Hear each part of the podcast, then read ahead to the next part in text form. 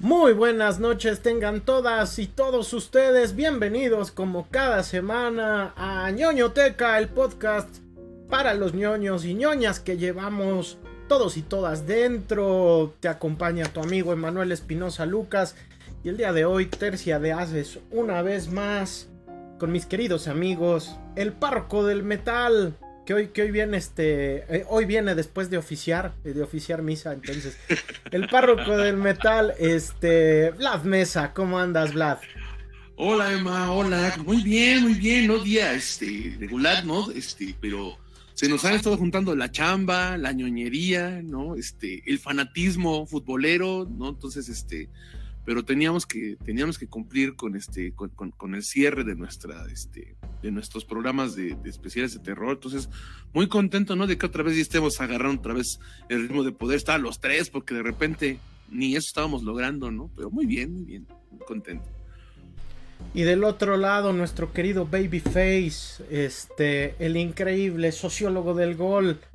El Max Mikkelsen. El Max Mikkelsen de la sociología. Este, Ahmed Díaz, ¿cómo estás, Por cierto, qué bonito está tu reloj. está muy bonito tu reloj, por cierto. Ah, gracias. hola, Emma, hola, hola. Este, pues igual que Vlad, yo creo, y yo creo que Emma igual, este, atareado por todos lados. A mí me tocó automovilismo, final de Pachuca, este, ver perder al Barcelona, verlo ganar. Entonces hemos estado atareando y también películas de terror, series de terror, eh, pero qué bueno, ya por fin culminamos este, este programa que lo teníamos encapsulado desde la semana pasada, es vivo, pero, eh, y ya para terminar nuestros especiales de terror, ¿no? Que este, nos tardamos, pero sí los vamos a terminar. Efectivamente, efectivamente, especiales de terror. Eh, ya acabó octubre. El día de ayer ya finalizó el increíble Rocktubre y le estamos dando eh, pauta a noviembre sin ti, es pedirle a la lluvia, este, y a la fabulosa lluvia de noviembre. Este, le damos la bienvenida y qué mejor que celebrar todos los santos que hablando pues de una de las eh, sagas que más reinicios ha tenido dentro del, cine slasher. Ha tenido cuatro reinicios y pues parece ser que ahora sí, ahora sí no veremos por un largo rato eh, a sus protagonistas. Pero ahorita, ahorita les, les daremos el notición. Pero mientras, mientras, este, muchachos, la felicitación. A, eh, sabemos, sabemos todos los que lo siguen en sus redes sociales y, y acá en ñoñoteca que ustedes son fans del Club de Fútbol Pachuca que se volvió campeón del fútbol mexicano el pasado domingo. Entonces, ¿cómo se sienten muchachos? De hecho, se volvió campeón desde el jueves, pero bueno, ¿no? bien, bien, acá. saludo a la gente de Toluca, por cierto. Este, suerte para la próxima. Ah, sí, sí, sí, sí, por supuesto. Jugaron bien mal. sí, no, no, bueno, en, este interludio futbolero sí es decir que fue un poco decepcionante por un lado, pero por otro fue muy, fue muy emotivo.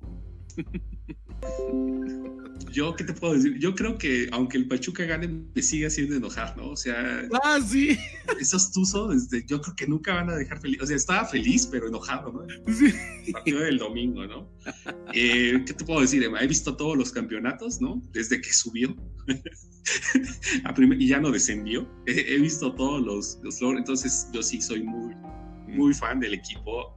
Eh, aunque no podamos, estamos hablando con Vlad justamente de eso, por la economía, justo en la economía del propio Estado y los precios elevados de los boletos, pero sí hay, hay fans, ¿no? Como nosotros, que le vamos al Pachuca, por si se preguntan de otros lados, ¿no? Sí hay personas que van al Pachuca, ¿no?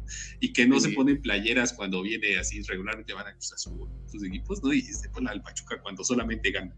Este, nosotros no, somos ahí, estamos ahí desde Glaría, Calero, Chitiba. Entonces creo que eso estuvo chido ver ver todos estos siete campeonatos. Desde que el Estadio Hidalgo era el asiento así de losa, tenías que llevar tu cojín. Desde que se jugaba en el Revolución Mexicana. Mira. que la Revolución Mexicana, no, me tocó ir ahí, ¿no?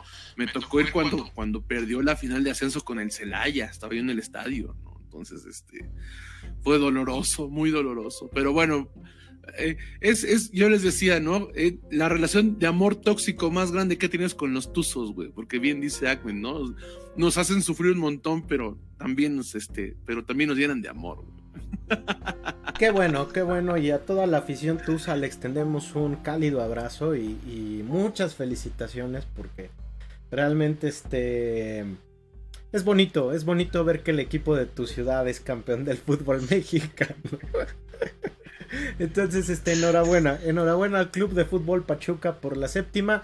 Si usted es fan de Hueso Colorado, este, nos congratulamos con usted, le brindamos un fuerte abrazo. Si usted es un Villamelón del Pachuca, le sugerimos que eh, a partir de este momento ya sea un fan de Hueso Colorado del Pachuca, no sean así este, pueden cambiar para bien, ¿no? Entonces confiamos en que sigan la senda del bien, bien hecho, ¿no? Y lleva todo el año jugando muy bonito, la verdad. ¿eh? Este, sí, sí, sí, eh, el profe Almohada los ha sabido mover muy bien, ¿no? Entonces, este, también saludos al profe Almohada que le gusta estar allá en, el sur de Pachuca comprando tacos, ¿no? Le gusta mucho esa zona.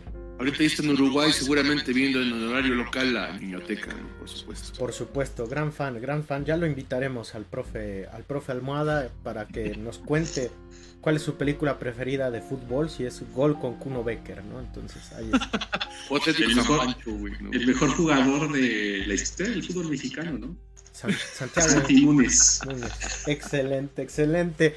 Pero bueno, ya dejando de lado el fútbol, este, dentro de aproximadamente dos semanas, este, o semana y media, vamos a empezar, vamos a tener un especial pambolero de ñoñoteca, entonces, este, esperemos no se ponga como fútbol picante cuando va Álvaro Morales, pero sí que, se ponga... pero sí que se ponga buena la, la conversación. Como Peláez con Eres un estúpido. Perdóname. Perdóname. Entonces, este, esperemos, esperemos. Y yo creo que vamos a sacar como nuestra quiniela a ver quién va a calificar de los grupos y quién puede ser campeón. ¿no? Oye, me preguntaba si no iba a venir Luis Hernández o Yuri para este programa. Yuri. Mm, yo creo que para, para el mundialista vamos a traer a, a, algún jugador de la selección a ver, a ver qué, ¿Qué nos pueden, eh, a qué invitado le llegamos al precio, ¿no? Entonces, a, ver qué ocurre, a ver qué ocurre. Este, pues el día de hoy, este gran, gran programa, tenemos hoy un especial sobre la nueva trilogía de Halloween. Ya habíamos platicado que eh, este es el cuarto reinicio, el cuarto reboot que sufre esta franquicia de películas slasher, que de hecho es la que funda el género ya como tal, aunque hay ciertos antecedentes.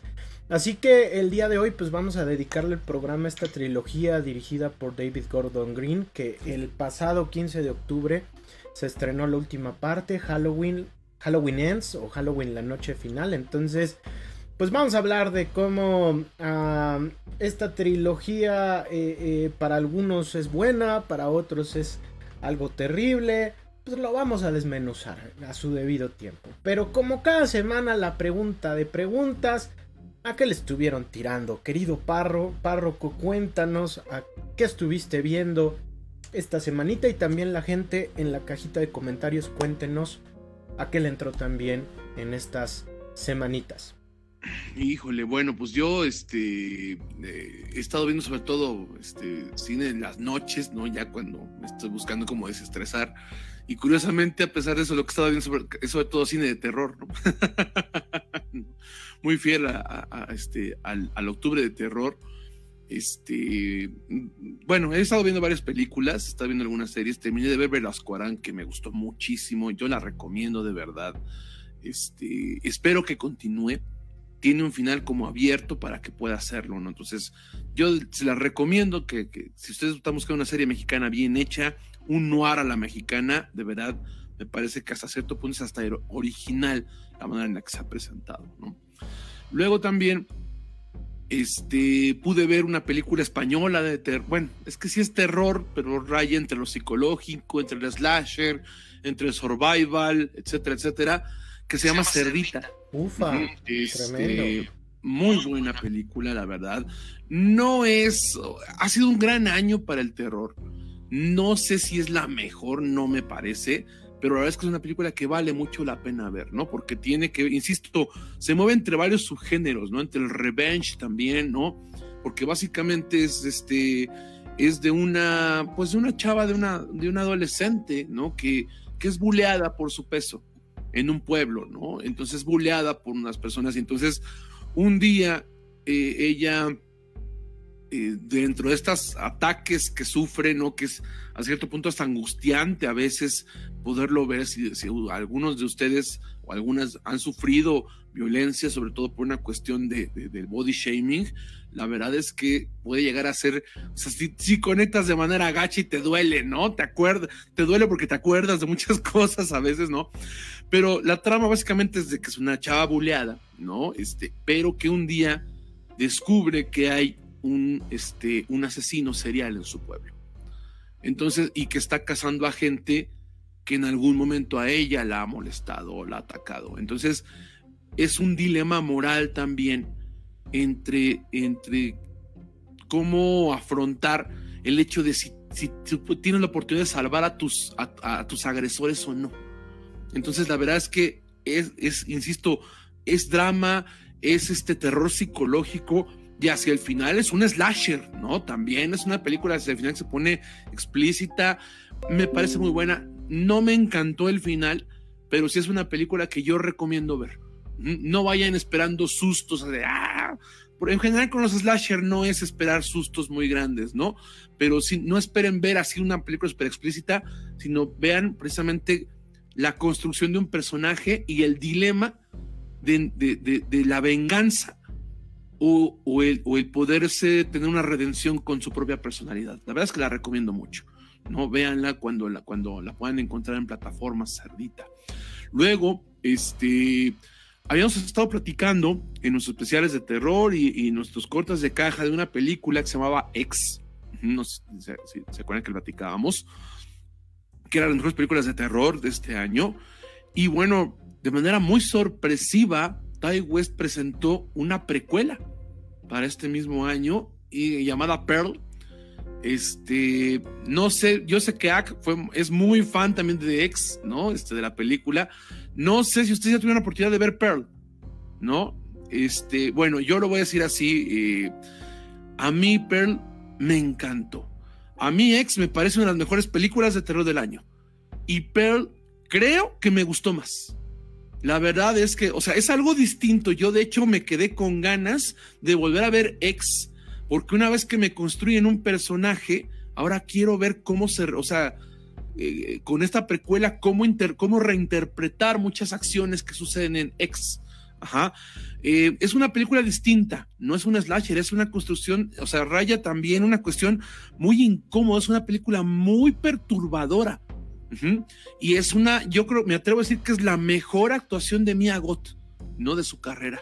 Entonces, la verdad es que cada vez se va torciendo más la película, cada vez va siendo más incómoda.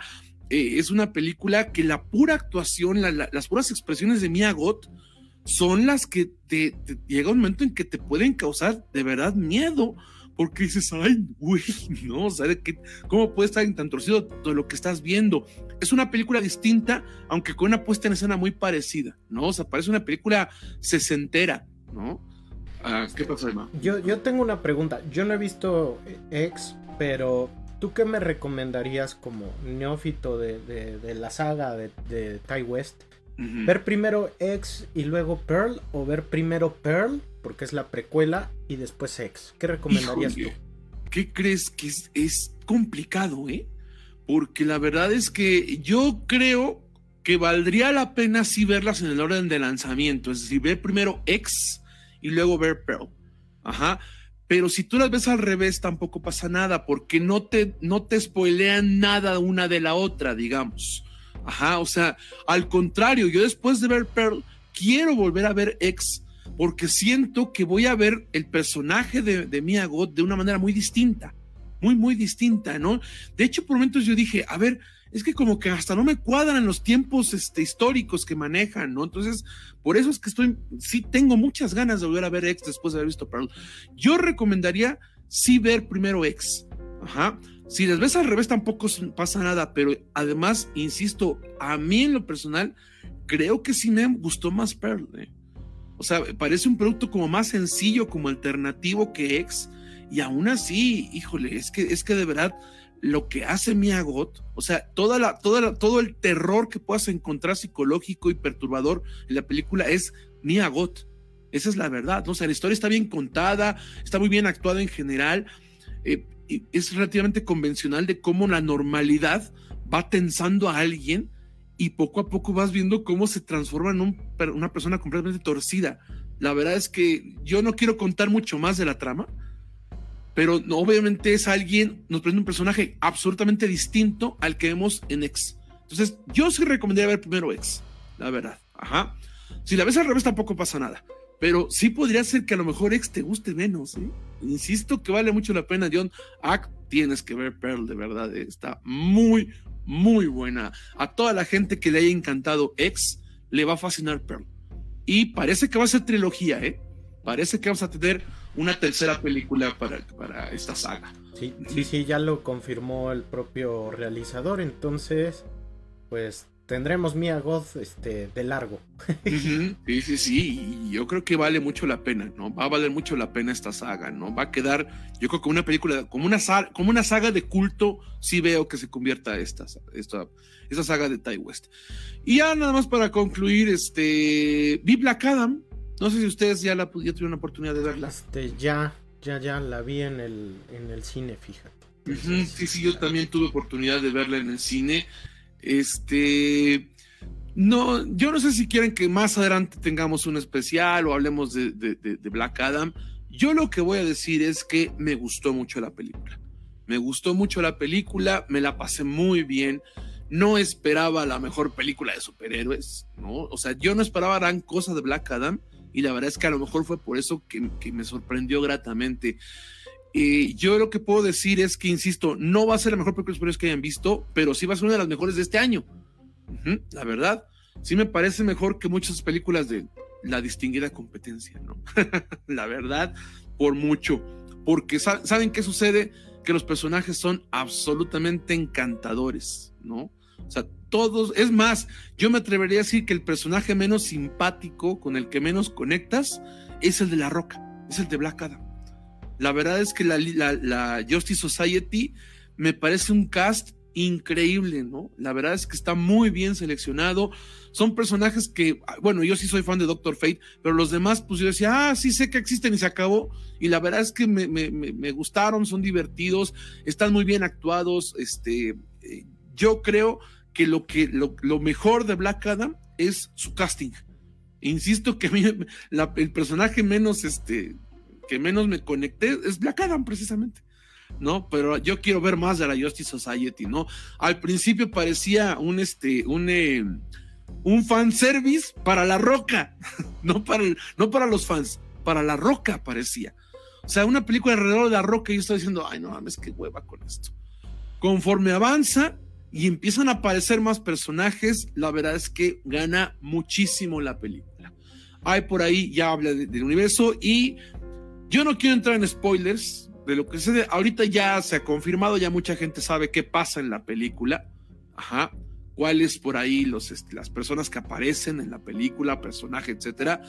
Yo lo único que puedo decir sin entrar mucho spoiler, aunque a lo mejor mi propia reacción es un spoiler, es que yo chillé como Magdalena en el cine. Es lo único que voy a decir, ¿no? Vayan a ver Black Adam. La verdad es que, insisto, no va a revolucionar pero me parece una muy buena película, muy bien actuada y, yo quiero ver a la Justice Society, ¿no? Es más, creo que ahorita tengo más ganas de ver a la Justice Society que ver a la Justice League, ¿no? Es lo que yo puedo decir. No sé tú, Emma. Ah, pues este, sí, vi Black Adam, también tuve la oportunidad de ver en el, de verla en el cine. Y de hecho yo esta semana no vi, no vi tantas cosas, así que eh, entro de lleno y finalizamos con el querido Ak.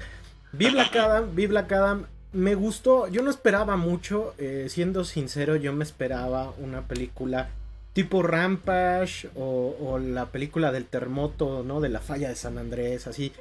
Películas muy al estilo de La Roca, ¿no? Que de hecho estamos gestionando que tenga su especial acá en ñoñoteca.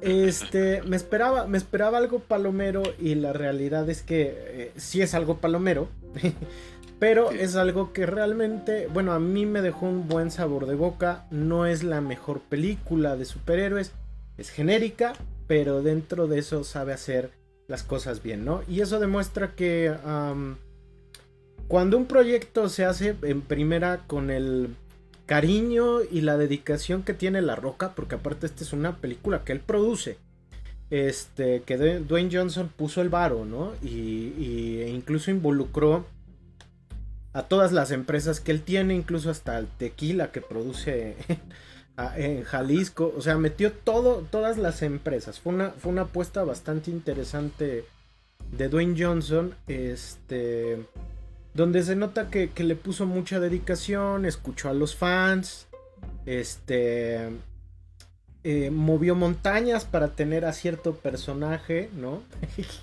Eh, que no podemos spoilear, este, eh, y se nota, se nota que realmente el resultado es uno, uno muy agradable, la película es bastante agradable, tiene identidad propia, no se siente genérica, al contrario, creo que es una película bastante cool y pues no sé, yo, a mí igual me gustó mucho ver a la Sociedad de la Justicia de América. Este, aunque yo sí soy muy fan de que le digan Doctor Destino y no Doctor Fate, ¿no? Entonces, este, es lo único que puedo reprochar. Eh, Aldis Hodge como el hombre halcón es una cosa maravillosa. Sí. Pierce Brosnan también, ¿no? Este, qué bueno ver a Pierce Brosnan.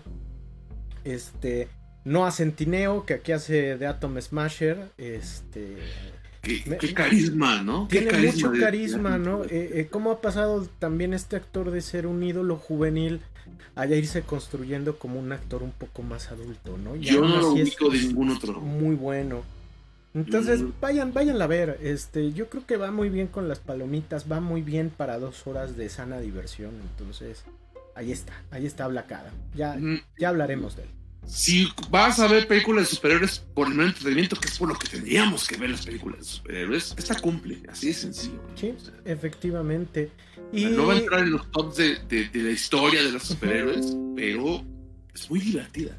Sí, es, divertida, es bastante, bastante cool. Y um, segunda peli que vi, este, se acaba de estrenar en Star Plus. Bárbaro, ¿no? ¡Qué bárbaro, Magadán! Yo la tengo súper pendiente. Este, de las sorpresas de terror del año, definitivamente. Eh, la historia de una, una chica que renta un Airbnb. Ya ven que está de moda, ¿no? Este, alojarse en, en las casas que la gente deja. Y ahí descubre algo muy tenebroso, ñaca, ñaca, que ni podemos contar, ¿no? Este, me, ha gustado. Eh, me faltan cinco minutos, que creo que ya son los créditos. Pero me ha gustado bastante, me ha gustado bastante. Eh, sobre todo por el comentario social en torno a cuestiones como el, el, Me Too, ¿no? Que, que, todavía hoy sigue presente y que creo que es muy bueno traer a colación estos movimientos sociales también en el cine, pero también nos habla del tema de la gentrificación, fíjate, ¿no? Entonces, este, me ha gustado, se me ha hecho una película muy ah, interesante, ¿no? Entonces, este, me ha gustado, me ha gustado.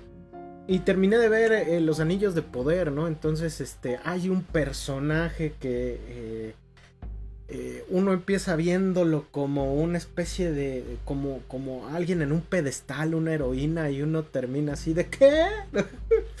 Todo esto ocurre por tu culpa, ¿no? Entonces, este, me ha gustado. Em, hay que decirlo, si ustedes son muy fans de Tolkien, de esos fans mamadores de Tolkien, pues este, eh, eh, tómenselo a la ligera, véanlo como un como los fanfiction que ustedes están escribiendo, ¿no? Este. tómelo como eso, ¿no? Eh, eh, pero yo la verdad la pasé muy bien, me gustó mucho la interpretación que hacen de la Tierra Media. Y pues yo ya espero la segunda temporada. Pero, Ak, cuéntanos, tú igual viste Bárbaro. ¡Qué bárbaro, Magadán! Yo también la vi, también me, me, gustó muchísimo, sobre todo la primera hora. No sé si eh, tú no sabes de por dónde va, ¿no? Y pronto te cuento, Es un home invasion, ¿no? Es un home invasion película? Eh, um, um, más o menos. bueno, bueno, a ver, continúa, perdón. Yo creo que la primera hora sí no sabes por dónde va y es muy padre porque ves cosas, pero no sabes hacia dónde, no sé si son fantasmas, ¿no? Este, y ya después de la primera hora empieza otra segunda película, casi, ¿no? ¿no, Manuel? No sé cómo lo sentiste, y al final se conecta, ¿no? Entonces, hay muchos cabos sueltos que me, te quedas pensando, no sé, te pasó así, y esto cómo surgió, entonces creo que va a haber un spin-off de la película, estaba medio leyendo, que, que va a salir una precuela en la película, pero a mí esta sí me encantó, ¿no? este, yo, yo creo que es de una cosa muy arriesgada, ¿no? Para los estándares que tenemos. Eh, y sobre todo, creo que salió en Disney, ¿no? En plataforma. Eh, eh, sí, en Star Plus. De hecho, es una producción de Disney. Curiosamente. Este, de hecho, el dinero está, estuvo puesto por Disney y la distribuyó 20th Century Studios, ¿no? Este, pero el dinero es de Disney, ¿no? Entonces está bien interesante ese caso. Sí, entonces yo la se la recomiendo, aguanten la primera, sé que les va a ser poco lento, pero aguanten los primeros 45 minutos y a partir de ahí se van a quedar con la boca abierta, ¿no? Entonces, este, el final es un tanto convencional, pero entiende, después, como decía Emma, hay una crítica en torno a la violencia de género muy presente y muy marcada en un personaje, incluso como alguien que podemos ver como violentador puede no serlo violentador, ¿no? Este, pero yo creo que al final sí te deja pensando ese tipo de cosas y, y esta parte que tú mencionas de la gentrificación también está presente. Entonces, yo creo que una recomendación, yo la puse en, mi perfil de Facebook, es como mi recomendación de la, del fin de semana, este, me gustó bastante. También vimos, no sé si ya comentamos el final de La Casa de Dragón, ya nos quedamos sin telenovela, Ah, no este, dijimos, ¿verdad? Creo que no habíamos dicho. Sí, sí, sí. Ya, ya. Sí dijimos, no me acuerdo. Este, pues rápido le repetimos, este, pues la novela no vale. Sí, yo, fíjese, yo me quedé sin novela, ya estoy regresando a Teresa en VIX. Entonces, este. Pero aparte, aparte pagas VIX Plus para verlas en comerciales. Yo ya no me voy a burlar de VIX porque estoy seriamente considerando contratarlo porque van a poner hora marcada. Eh. Entonces, este, a lo mejor, es en serio, nada más por eso, a lo mejor contrato VIX. Aprovechas el mes gratis. Ándale, sí. Y qué más vi, vi la, estoy viendo la serie de Guillermo el Toro, no sé si ya la comenzaron a ver. No, yo todavía no. no, yo, todavía no ando, ando con otros pendientes, pero sí la quiero ver. Voy en el capítulo 5, el 4 es muy bueno. Este no, ay, no me acuerdo cómo se llama, pero habla como la belleza. E, ese no es tanto de terror, este body horror, podría ser, pero ese es muy, muy bueno. Entonces, yo creo que la siguiente semana ya Vlad ya lo comenzará a ver, yo creo. Sí, yo espero que, fin de semana empezar a ver. ya la terminaré. Y como les decía, me quedé sin telenovela, entonces dije, ¿qué veo? Y me puse a ver de Periferia, la propuesta de Amazon.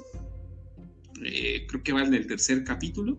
Mm. Voy en el segundo, literal. Entonces, este, mis primeras impresiones, mucho presupuesto, una cosa entre Matrix este, y serie juvenil.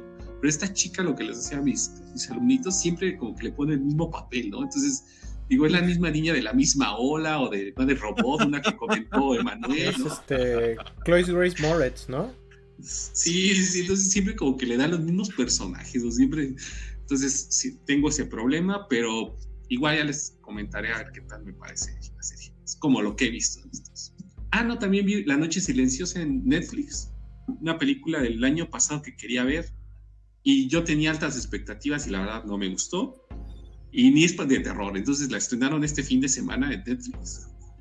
Y ni es de terror, yo salí bien defraudado, perdí mis dos horas. Eso no vi, ¿cuál es? Mm, es una inglesa donde se reúnen unos amigos para pasar el año nuevo, es como de Navidad, no es de, Halloween. Y eh, curiosamente empiezan a darse cuenta que está pasando algo afuera y está, sus hijos sobre todo porque es como se está acabando la humanidad. Entonces son como los últimos minutos como el discreto encanto de la burguesía. Exactamente. Entonces, si, si tienen ganas, véanla. Yo sale el niño de Jojo Rabbit, Este, entonces, si la quieren ver, véanla, pero la verdad yo dije, ¿de qué demonios? y ya, eso fue lo que vi. Ahí está, ahí está. Ya la estaba buscando yo en Netflix, no la encuentro, pero ahorita, ahorita la encontramos. Ahorita la encontramos. Y pues, qué cosas, qué cosas. Igual, querida banda, cuéntenos qué han visto ustedes en la querida caja de comentarios. Es muy importante saber también las recomendaciones de ustedes. Pero acá tenemos Black Adam. Bárbaro, qué bárbaro, Magadán. Entonces, vámonos con lo que sigue porque en 1978, un joven cineasta, en, ese entonces joven cineasta, llamado John Carpenter, estrenó Halloween, conocida aquí en México como Halloween, pero por ejemplo en España conocida como La Noche de Halloween. Eh, película grabada con un presupuesto muy bajo, ¿no? Muy, muy bajo. Eh, pero que sienta las bases del género, eh, del subgénero de terror slasher, el cual trata sobre asesinos eh, en serie de orden tanto natural como sobrenatural, que por lo regular atormentan la vida de unos jóvenes imberbes. en Halloween se nos presenta la historia de Michael Myers, un niño que asesina a su hermana y debido a esto es recluido en un en un este, hospital psiquiátrico durante toda su vida. Ya de adulto, él escapa y decide regresar al barrio donde cometió los primeros, su, primer asesinato y se encuentra pues que ya viven otras personas y es así como este joven eh, armado con un cuchillo de cocina y una máscara del actor William Shatner pintada de blanco eh, decide asesinar a varias niñeras que cuidan a unos chavales durante la noche de Halloween. Y es aquí donde también descubrimos a su némesis, Lori Strode, la niñera más cool de todo el mundo y también, pues podría decirse que la primera Final Girl, ¿no? Este... Eh, aunque claro, si tomamos en cuenta la masacre de Texas de Toby Hooper, pues ahí podríamos hablar. Eh, a, entrar en un buen quien vive o en otro tipo de películas. Eh, Halloween se convirtió en todo un éxito y derivó pues en una eh, serie de... en una secuela de 1981, Halloween 2, que trajo de nueva cuenta Jamie Lee Curtis dentro de la de la filmografía, pero para la tercera parte Halloween 3 este se decidió se decidió contar una historia completamente diferente, ya que la idea del propio Carpenter era pues este que su franquicia fuera una serie antológica de terror.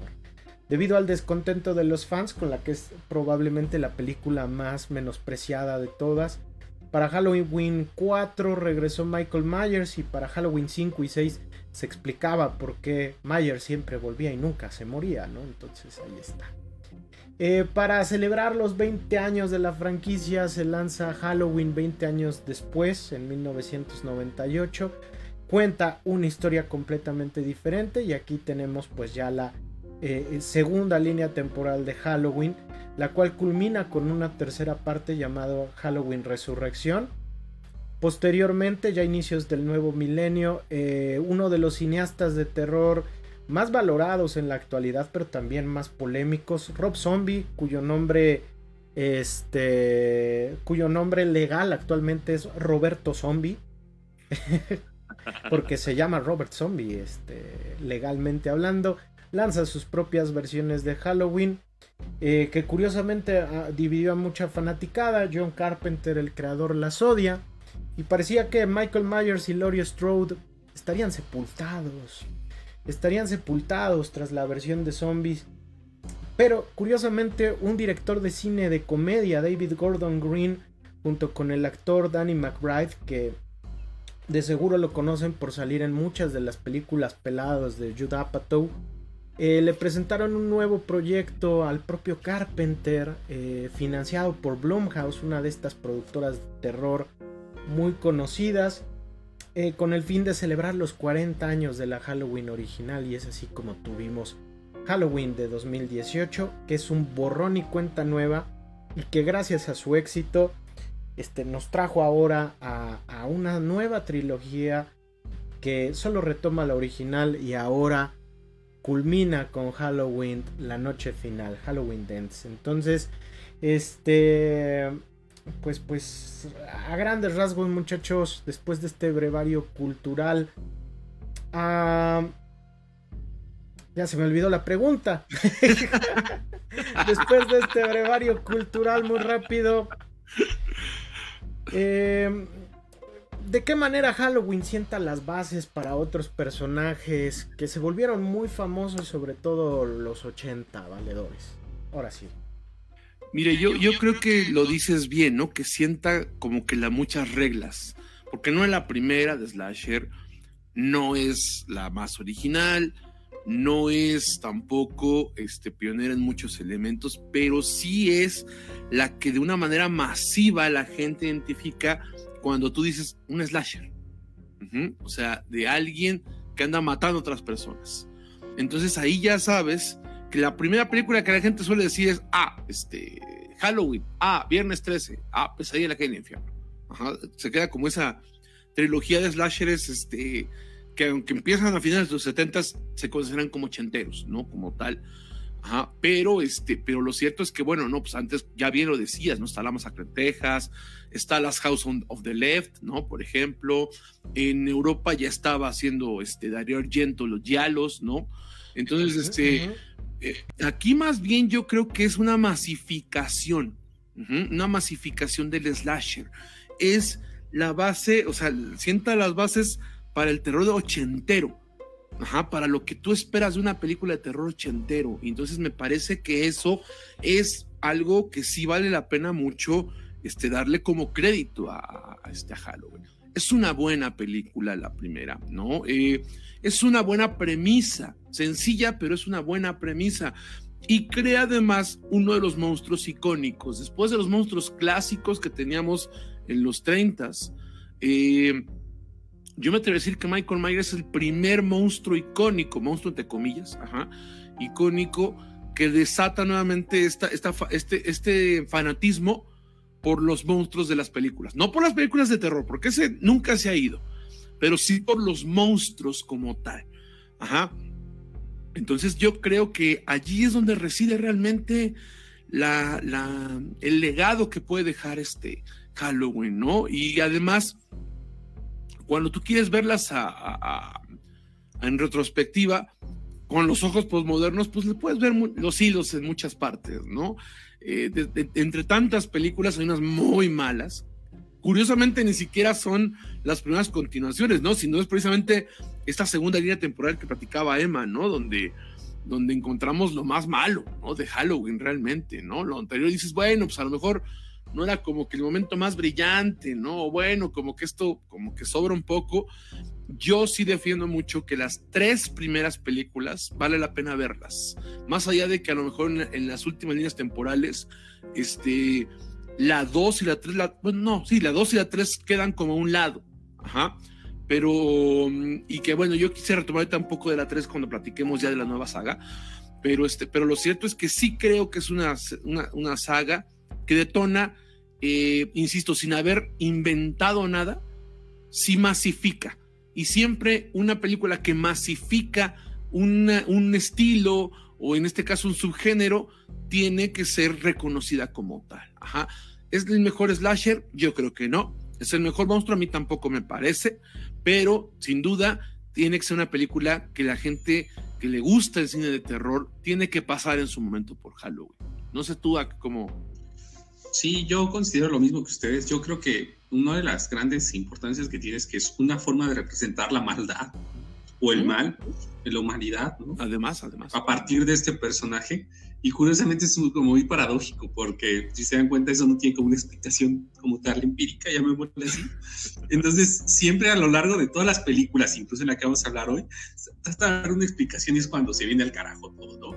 Entonces, este creo que me gusta más esa, eso del inicio, ¿no? Donde vemos la maldad pura de este personaje, que es lo que te da miedo, ¿no? Porque rompe las normas convencionales, este, algunas, no casi, no, casi todas, pero hay una, por ejemplo, la de los niños, la respeta porque tiene valores, pero este rompe es buen cristiano a pesar de todo.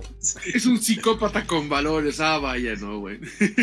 Y, aparte yo creo que es un buen disfraz para, para las, eh, los festejos, ¿no? sí. ¿no? Bailando sonidero, bailando cumbia, es un buen disfraz.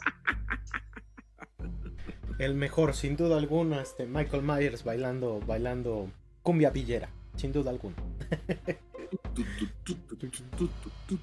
y pues bueno, ah, vámonos, vámonos. Creo que la gran mayoría de la gente ha visto Halloween del 78, ¿no? Este. Y si no, está en YouTube, entonces la pueden ver. Eh, aprovechen. Y en Amazon Prime también está, creo. Y en Amazon Prime me parece que también está. Entonces ahí pueden ver eh, la primera Halloween, pero ocurre algo bien interesante, ¿no? Ya lo comentaba, que tres líneas temporales después, este... llega eh, Halloween de 2018 para festejar el 40 aniversario eh, de la película original, ¿no? Pero presentando un borrón y cuenta nueva donde se toma nada más en cuenta la original Valen Mauser Halloween 1, digo Halloween 2, Halloween 3 y las otras 3 eh, de la serie original que eh, pues ya son películas que sinceramente pasan en Canal Space, ¿no? Entonces, este...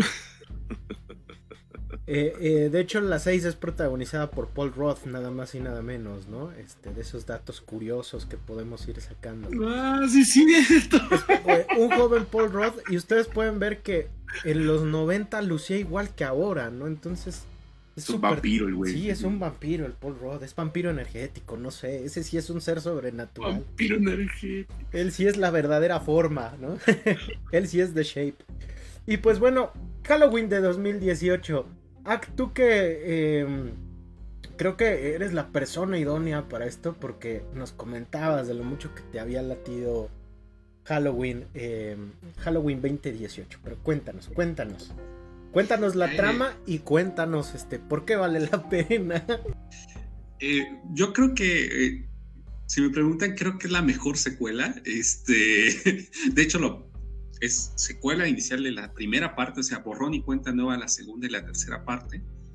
Y lo que plantean aquí es, han pasado 40 años desde lo que vimos en la primera película y eh, unos reporteros van a hacer un, un estudio eh, sobre lo que pasó y quieren entrevistar a Michael Myers, ¿no? Que es, quien está preso en la cárcel, 40 años, ¿no? Lo que ya este señor, ¿cuántos años tendrá? ¿Como 60? Como 65. Entonces está este anciano en la cárcel, llamémosle así, ¿no? Le puedo. Está en la cárcel y este todo el mundo le teme en la cárcel y no les Persona de la tercera edad, por favor. Aunque de hecho es un adulto maduro porque ya un eh, adulto mayor ya es a partir creo que de los 75. Adulto en plenitud. En plenitud, sí. Ok, ok. Gracias por el... Este, galán otoñal si quieres. Quiero remarcar esto porque, este, para que se den una idea, ¿no? Y yo creo que en esta saga lo vamos a mencionar porque es una persona de la tercera edad. Entonces, este, está encerrado, recluido en la cárcel. Y eh, a la par también vemos qué pasó con Laurie ¿no? que este eh, tiene como un trastorno por estrés traumático y es, vive en su casa recluida en el campo lleno de este, pistolas y convencida de que algún día Michael Myers va a buscarla, ¿no? Entonces, este, incluso hasta se separó de su familia, tiene una hija y una nieta, a quienes casi no ve por miedo a que este, puedan involucrarse, ¿no? Total, que por azares del destino, no voy a contar más, Michael Myers sale y empieza otra vez la carnicería. Este, hasta que se enfrenta con Laurie. Pero aquí vemos una parte muy, este, Mm, muy padre del personaje de Lauri porque es una muy fuerte, ¿no? Y ya está preparada porque lo había estado practicando, ¿no? Durante eh, estos últimos 40 años y tiene un chingo de armas y tiene un, buen de recursos para poder combatirlo y poder proteger a su familia, este es un aspecto muy importante. Total que al final, este, así en que termina, pero nos encontramos con que este, a Michael Myers, después de esta película, tiene muchas muertes, que esto también vale considerarlo. Creo que no sé si de las tres es la que más muertes tiene, pero. no es Halloween Kills, curiosamente. es la siguiente, me parece. Pero creo que las de estas son las mejores. Desde mi punto de vista, las de esta, las de la 1 son las mejores. Entonces, vemos que al final se le trata, eh, derrotan a Michael Myers casi, y este, justamente ahí termina la 1, ¿no? Ya, ya, ahí me quedo. Eh, ¿Qué me gusta de esta película? Que eh, yo creo que respeta muy bien las ideas convencionales de la 1 es decir, vemos a un, a un personaje que solamente quiere asesinar y también vemos eh, cultos alrededor de esos personajes que se ¿no? Principalmente hay un... Hay alguien que está ahí, no voy a decir su nombre, que empieza a, generar como un culto a partir de la maldad, ¿no? Entonces yo creo que este, a mí me gusta mucho por eso y también por el personaje de Lauri, que hay una evolución muy, muy interesante. Mm. Y, si me y creo que en esta y en la dos vemos realmente un desarrollo muy padre de ese personaje y también reflejado en, la, en su hija y en su nieta. Entonces, no sé cómo recuerden la 1, para mí es mi favorita de estas que salió. De hecho, creo que toda la comunidad le fue muy bien en la crítica y gracias a ellos sacaron la segunda parte y no sé si la tercera, ¿no? Pero a ver, vamos a regresar a la, a la, a la secuela, la primera, al reinicio de la secuela, ¿no? Entonces, yo creo que ¿A ustedes qué les pareció este inicio? Fíjate que yo estoy de acuerdo en una cosa que dice, bueno, varias, ¿no? Pero eh, principalmente, principalmente voy a estar de acuerdo en una cosa que dice, que lo respaldo, es que dice que, este, que es la mejor secuela. Yo estoy de acuerdo, yo estoy de acuerdo.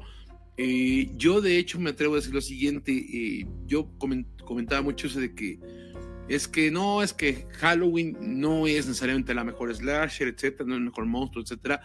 Yo nunca he sido tan fan, yo nunca fui tan fan de la saga. Sí me gustaba, pero, pero hay gente que le rinde culto a esta saga, ¿no? A culto a Michael Myers. Yo no. O sea, dice, ah, está chida y se acabó, ¿no? Y la verdad es que cuando vi este Halloween 2018, eh, me gustó mucho, me gustó mucho. Entonces, yo soy de esas personas que cree que, Halloween eh, original está considerada una mejor película, o sea, la, imbatible, porque hay un gran respeto por los clásicos. Pero la verdad es que incluso en la, en la construcción de la trama, en la evolución de los personajes, Halloween 2018 es mucho más profunda, es una película más, más tridimensional multidimensional más bien, ¿no? Y a mí, como bien dice Ack, ¿no? A mí, a mí lo que me gusta mucho, la manera en la cual rescatan al monstruo, bueno, a la figura, ¿no? A Michael Myers. Me, gusta la idea, o sea, no, no se siente forzado, me parece adecuado. Ajá. Este, pero a mí lo que me encanta justamente es que me parece muy real, muy lógico la evolución que tiene este Laurie. El personaje, el personaje de Jamie Lee Curtis me parece que es que nos demuestra que siempre ha sido la verdadera protagonista de esta saga, ¿no? Y, la forma en la cual ha llevado su vida después de todo lo que sucede en la saga original, en la película original, perdón, me parece muy lógico, muy bien construido, me parece que es algo con lo que se puede empatizar por esta cuestión del estrés postraumático, ¿no? Entonces, y que ciertamente sí te cuesta en las relaciones de tu vida normalmente. O sea, que el mayor daño que has sufrido después del ataque de la película original es el tener que vivir constantemente ese trauma. Entonces, eh, a mí me encantó eso. Y me encanta también tanto este mensaje de cómo lo enfrenta y cómo te presenta nuevos personajes que conectan con esta historia, que, que no están forzados en aparecer en esta relación que tienen Michael Myers y Laurie. y que me parece que era como, pues sí, pasar la antorcha, ¿no? Básicamente, de que te habría, la te habría posibilidades de decir, es que esto es un revival. No, no, es, no es nada más una continuación, esta es la oportunidad, este es el universo reconstruido, o sea, bien, bien argumentado bien, este, bien estructurado, quitándole paja, dándole sentido al slasher por el slasher nada más de la número uno, para poder crear un universo. Ya ni siquiera una trilogía. Me parece que sí desde el principio estaba considerada como trilogía, ¿eh? me parece. Pero obviamente, pues hay cierto cierre cuando, cuando, cuando, cuando la industria se, se plantea una saga. La primera película siempre tiene cierto cierre en caso de que pues, no resulte, ¿no? En caso de que sea un fracaso, ¿no? Entonces, eh, pero si no me equivoco, no sé si Emma me pueda corregir en esto, creo que desde el principio sí estaba planeada como trilogía, me este, parece. Em, estaba planteada la idea de hacerlo, pero eh, ahora sí que la lanzaron así de hagamos como nuestro greatest hits, ¿no? Este, y si sale bien, este, nos la prueban. Si no sale, pues ya por lo menos este, hicimos nuestro esfuerzo, ¿no? sí, sí, sí, sí. Y entonces, yo, yo insisto, yo estoy de acuerdo con Act de que esta es una de las mejores. Eh, ustedes podrían ver la original y luego ver esta y olvidarse del resto y no pasaría nada. Yo sí creo que, este, que Halloween va a quedar eh, de 2018 va a quedar como una de las mejores películas de, de, este, de slashers, pero además una de las mejores películas pues de, los tiempos recientes, ¿no? La verdad, de terror, está bien construida. Y, y, yo siempre aprecio, sobre todo en una película, en todas las películas obviamente, ¿no? Pero en una película de terror, aprecias que esté apegado a cierta realidad, la construcción de los personajes. Y creo que esta lo hace muy bien.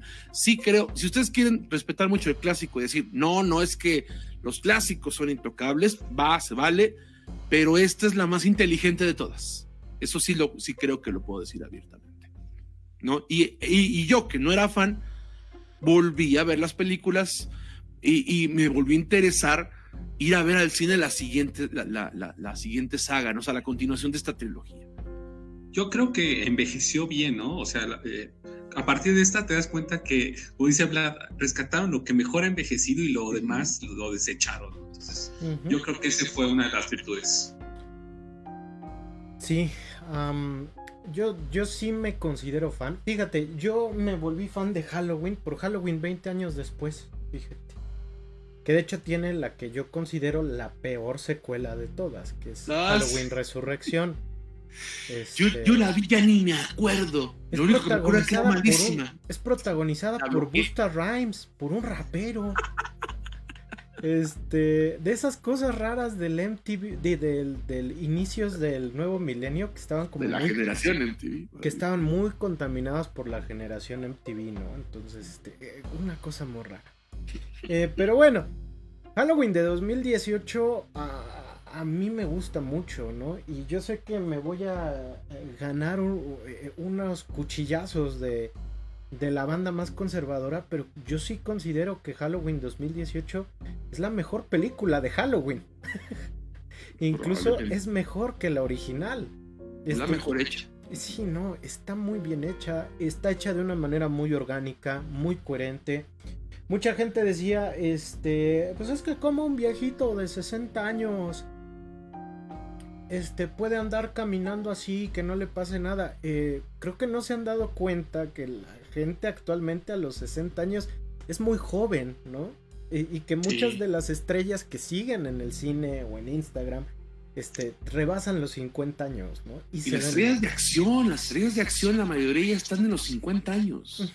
Liam Neeson, ¿no? Liam Neeson, vean. Liam Neeson, está en los 70, está por llegar a los 70, Liam hay, hay, mucha gente que es muy fan, por ejemplo, de Robert Downey Jr., porque es Iron Man, es un actor de más de 50 años. Entonces, este, esto nos habla de que igual eh, hemos prolongado la vida humana, ¿no? Y también el proceso de envejecimiento.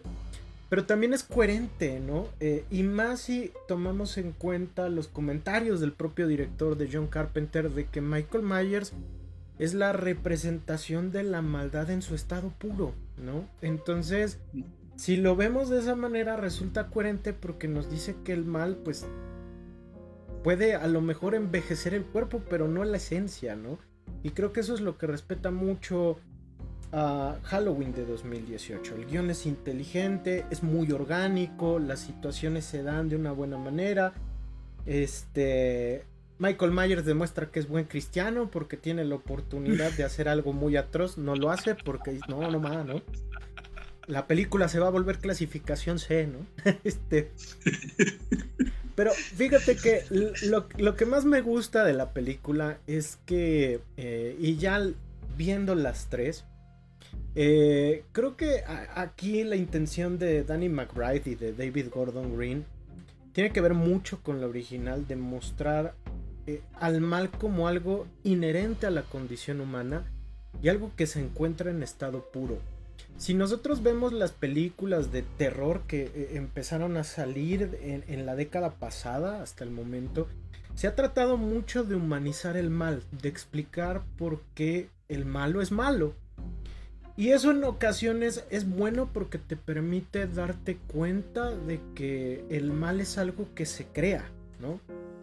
Y, eh, pero también se puede correr en el exceso en que uno sobreempatiza el mal, ¿no? Eh, como ejemplo rápido, pasa, eh, eh, pasó ahorita la serie de Jeffrey Dahmer y, hay mucha gente que dice, no manches, era un monstruo, pero yo entiendo que tuvo una infancia que lo marcó y esto lo convirtió en un asesino. Y eso es, eso es empatizar, ¿no? Pero hay gente que sobreempatiza y dice, ay, es que está bien guapo y, y, no, pobre Jeffrey. Y no va por ahí, ¿no? Y, y, Halloween de 2018 lo que dice es, aguas, si, hay un mal en estado puro, y hay un mal que tú no tienes que entender, ni comprender, ni acercarte a él. Es como meterte una jaula con un león, ¿no? E, este. El sentido común te dice que no lo hagas. ¿Por qué? Porque te puede pasar algo, ¿no? Pero aún así, este. Hay gente que lo hace. Entonces, Carpenter lo que nos dice es: aguas, hay un mal en estado puro, sí existe, y lo podemos encontrar de distintas formas, incluso de los sujetos más comunes que nos podemos encontrar en el vecindario. Y eso es lo que a mí me gusta mucho de Michael Myers, ¿no? La idea de que es un tipo cualquiera con la fuerza de un caballo. es un tipo cualquiera, pero que nos muestra esa potencia de lo que es el mal en la, o la maldad en el estado puro, ¿no? Entonces, creo que es un gran rescate de la franquicia y yo sí, yo sí lo he de decir, ¿no? Yo cuando vi Halloween 2018 yo sí me quedé así de no manches, ¿no? Este sí es desde el, inicio, ¿no? Sí, no, lo ves desde el inicio y dices, no, este sí es el Michael Myers, ¿no? Eh, eh, y aparte, eh, creo que ese apegarse un poquito a la realidad, pues también le brinda, le, le brinda mucho, mucho corazón a la película. Y muestra el cariño que también le tienen eh, McBride y Gordon Green porque ellos también lo dicen, ellos son geeks y son muy geeks de las películas de Carpenter. De hecho, este, en algún momento ellos plantearon hacer con Blumhouse, este, tras el éxito de esto, un remake de la cosa, ¿no? Este, qué bueno que no, pero este, qué bueno que no, me parece que la cosa ya es algo insuperable. Pero, van a ser el exorcista, ¿no? Van a ser el exorcista. el exorcista. Pero creo que ahí el, este, no sé si sea David Gordon Green y McBride, creo que ahí es, otro equipo. Pero, híjole, hay, hay, ciertas películas que no se deben tocar. Que no se deberían. no se deberían tocar, pero en el caso de Halloween, creo que la propuesta de 2018 salió muy bien. O sea, si quieren hacer remakes, hagan lo de las películas de terror ochenteras. Son premisas muy buenas, pero que hoy en día están este, muy descabelladas, muy disparatadas. Hay muchísimas películas que sí merecieron remake. Deberían hacer un programa, ¿no? De qué películas merecieron remake. Digo, igual pueden salir cosas como la versión del de 2002, 2003 de la masacre de Texas, que está bien para su contexto, ¿no? Pero bueno, vámonos con la segunda. Porque este. Eh, creo que es una película que ahora que la volví a ver, em, la puedo valorar yo de mejor forma. Porque, ah, pero yo que voy a saber. Pero, pero, creo que la persona que lo puede, que lo puede platicar de una mejor manera, porque la defendió eh, en nuestras primeras pláticas, él sí la defendió éramos un 2 contra 1 y, creo que el idóneo y creo que el tiempo te, ha dado la razón. Querido párroco, platícanos de Halloween Kills. La noche aún no termina. Bien lo dice, ¿no? Y yo creo que la película que, ha, que más divisoria de esta nueva, de esta nueva trilogía es este Halloween Kills, ¿no? O sea, la continuación obviamente la vara era muy alta, ¿no? O sea, yo creo que entusiasmó, o sea, Halloween 2018 entusiasmó a, a los fans, nos volvió a conectar a quienes no éramos tan fans. O sea, yo insisto, después de la de 2018, sí dije, sí quiero ver qué pasa. Yo no vi durante 2018, Halloween 2018, porque yo decía, no, a mí ya las de Halloween me dan flojera, ¿no? Pero yo leía que decían que era muy buena, muy buena, escuchaba, entonces dije, bueno, vamos a ver si es cierto. Y cuando la vi dije, no, no, qué cosa. Entonces sí, sí me parece muy buena. Entonces llega Halloween Kills con las expectativas hasta tan altas, ¿no? Y yo creo que eso fue lo que le jugó en contra a, ese, a esta película. Que veníamos de una enorme sorpresa. Veníamos de algo de, de, lo que nadie esperaba nada y resultó ser una joya, que fue Halloween 2018. Entonces la gente esperaba que se siguiera a unos niveles superlativos. Y no fue así, no fue así. Halloween Kills a mí me parece una buena película, pero no me parece superior a Halloween 2018. Pero justamente lo que yo defendía de Halloween Kills es que me parece que es una secuela lógica y que muestra otro tipo de problemáticas. Ustedes hablaban mucho de esta, de esta maldad en estado puro, ¿no? De, de, la no necesidad de romantizar necesariamente la maldad. O sea, a veces es necesario sí, entender cómo es que se construye, ¿no? Eh, los individuos con un resentimiento social. Pero a veces no, a veces simplemente tienes que saber diferenciar lo que es el mal. Aquí lo que tiene es que me parece que lleva esa, esa crítica, pone a, Michael Myers en un personaje secundario, porque insisto que ya desde el anterior me parecía ya el secundario centrándose todo en -huh, pero en esta parte me parece que está más, en, más cercano a establecer de que el hecho de que el mal de Michael Myers, de que suceda lo que sucede con un personaje como Michael Myers, de que existan personajes como Michael Myers, mucho tiene que ver con la manera en la cual como sociedad con, este, interpretamos este mal. Entonces, Halloween Kills fue una película muy criticada porque no tuvo la sorpresa ni el impacto ni la lógica, a lo mejor si lo quieren ver tan, tan específica, tan bien construida de la primera. Porque, y fue una crítica que me pareció muy injusta también, porque decían, es que es muy violenta, es que hay muchas muertes, pues es un slasher, chico. O sea, tiene que ser violenta y tiene que haber muchas muertes, así de sencillo. O sea, no, eso no es discutible. Nunca me pareció una crítica válida que dijeran que es muy violenta y tiene muchas muertes sin sentido. Perdón, pero pues la saga Halloween son muertes sin sentido. Los slashers suelen ser muertes sin sentido, ¿no?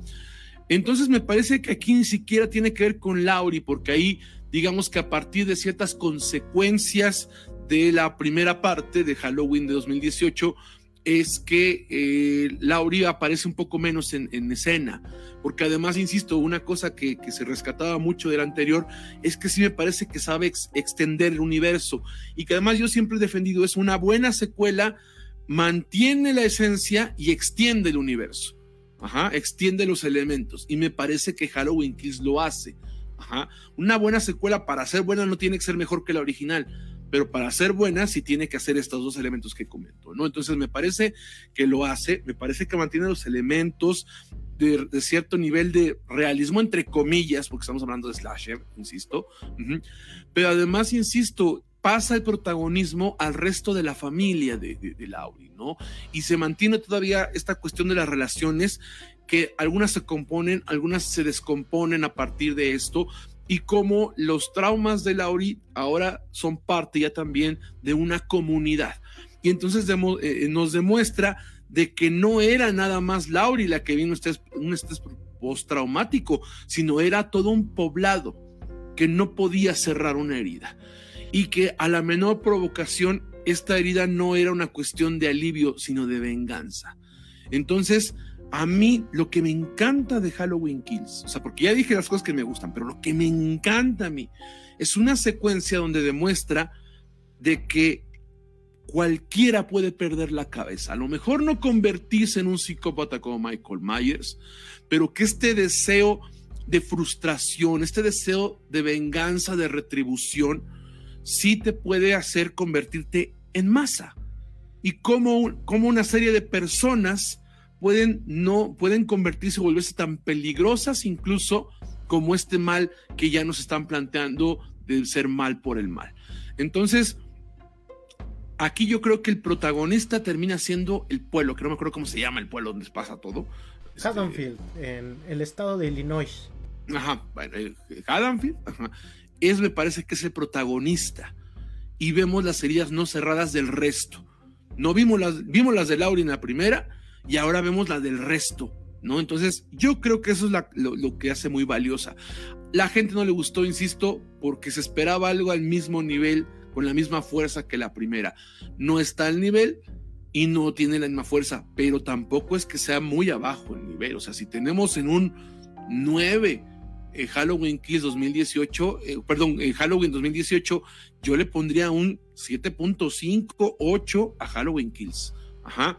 Funciona como slasher, funciona como secuela, funciona como expansión del nuevo universo y te volvía a dejar hacia el final, te vuelve a, te vuelve a desgarrar con personajes con los que empezabas a empatizar y te vuelve a dar una, o sea, eh, el preámbulo para lo que parece que iba a ser un cierre apoteósico. Entonces te deja con ganas de nuevamente de esperar el cierre de la trilogía. Eh, yo a la gente que no le haya gustado Halloween Kiss, después sobre todo de haber visto este, ya, ya la trilogía completa, igual que como Emma, ¿no? Les invito a que la vuelvan a ver, porque creo que van a descubrir una película que si bien es cierto no es igual de buena que la anterior, o sea que la número uno, sí está muy, muy cerca. Yo la disfruté mucho, la verdad, e insisto, esta, esta, esta representación de las, del pueblo con sed de venganza me encantó. O sea, yo creo que es la parte donde me, fascinó la película como tal. Pero ustedes, ¿cómo la, cómo la interpretan? Pues Porque insisto, yo siempre me peleé diciendo, esta película vale la pena, al menos por eso. Pues fíjate que ya en vista del, tiempo, las circunstancias, ¿no? Todo lo vivido. Este, cuando yo la vi originalmente, sí me... creo que eh, eh, eh, a mí me enojó mucho la parte final de la película. Pero ya que lo ve uno, ya en toda la trilogía de una manera más redonda, uno entiende un poco más el por qué. Creo que Halloween Kills es la película más filosófica de las tres, ¿no? porque aquí nos habla de cómo el mal, eh, eh, de cómo el terror se transmite en la sociedad a partir de la ignorancia, el poco entendimiento, la falta de diálogo y obviamente el miedo, ¿no? y es bien curioso porque es una mm, analogía de cómo en ciertos lugares de Estados Unidos eh, eh, estos factores más las fake news, la posverdad, pues provocan alborotos, ¿no? Que, terminan convirtiéndose en cuestiones masivas donde em, eh, la gente no actúa con, con, total uso de su razón, ¿no? Entonces, pero también nos habla de aquellos lugares de Estados Unidos y podría mencionar también de México donde ante la falta de una estructura que garantice el orden y la seguridad, pues no le queda de otra a la gente que levantarse ellos eh, en contra pues del mal, ¿no? Eh, me parece una película que eh, em, sí es más sangrienta, sí hay mucho más cosas relacionadas con lo slasher, pero también creo que es la, la, que reclama más cuestiones del cine de terror de los 70, ¿no? Hay una parte donde se presenta a un personaje que se llama el pequeño John, ¿no? El gran John, empieza a cantar que hoy es Halloween, ¿no? Y todas las tomas son tomas muy setenteras, ¿no? Incluso el filtro y el granulado que ocupan, este, es muy setentero, ¿no? Para brindar eso. Eh, decía yo que es muy filosófica porque esta es la película donde vemos a Laurie Strode eh, eh, platicar sobre qué es el mal, ¿no?